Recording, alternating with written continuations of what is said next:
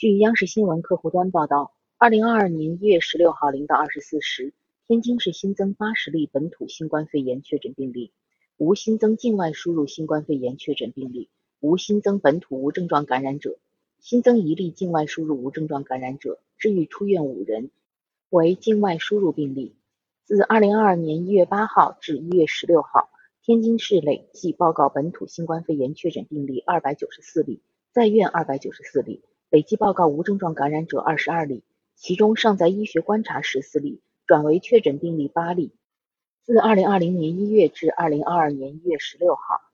天津市累计报告新型冠状病毒肺炎确诊病例四百四十二例，出院病例一百四十五例，死亡病例三例，在院二百九十四例。累计报告境外输入新型冠状病毒肺炎确诊病例五百零二例。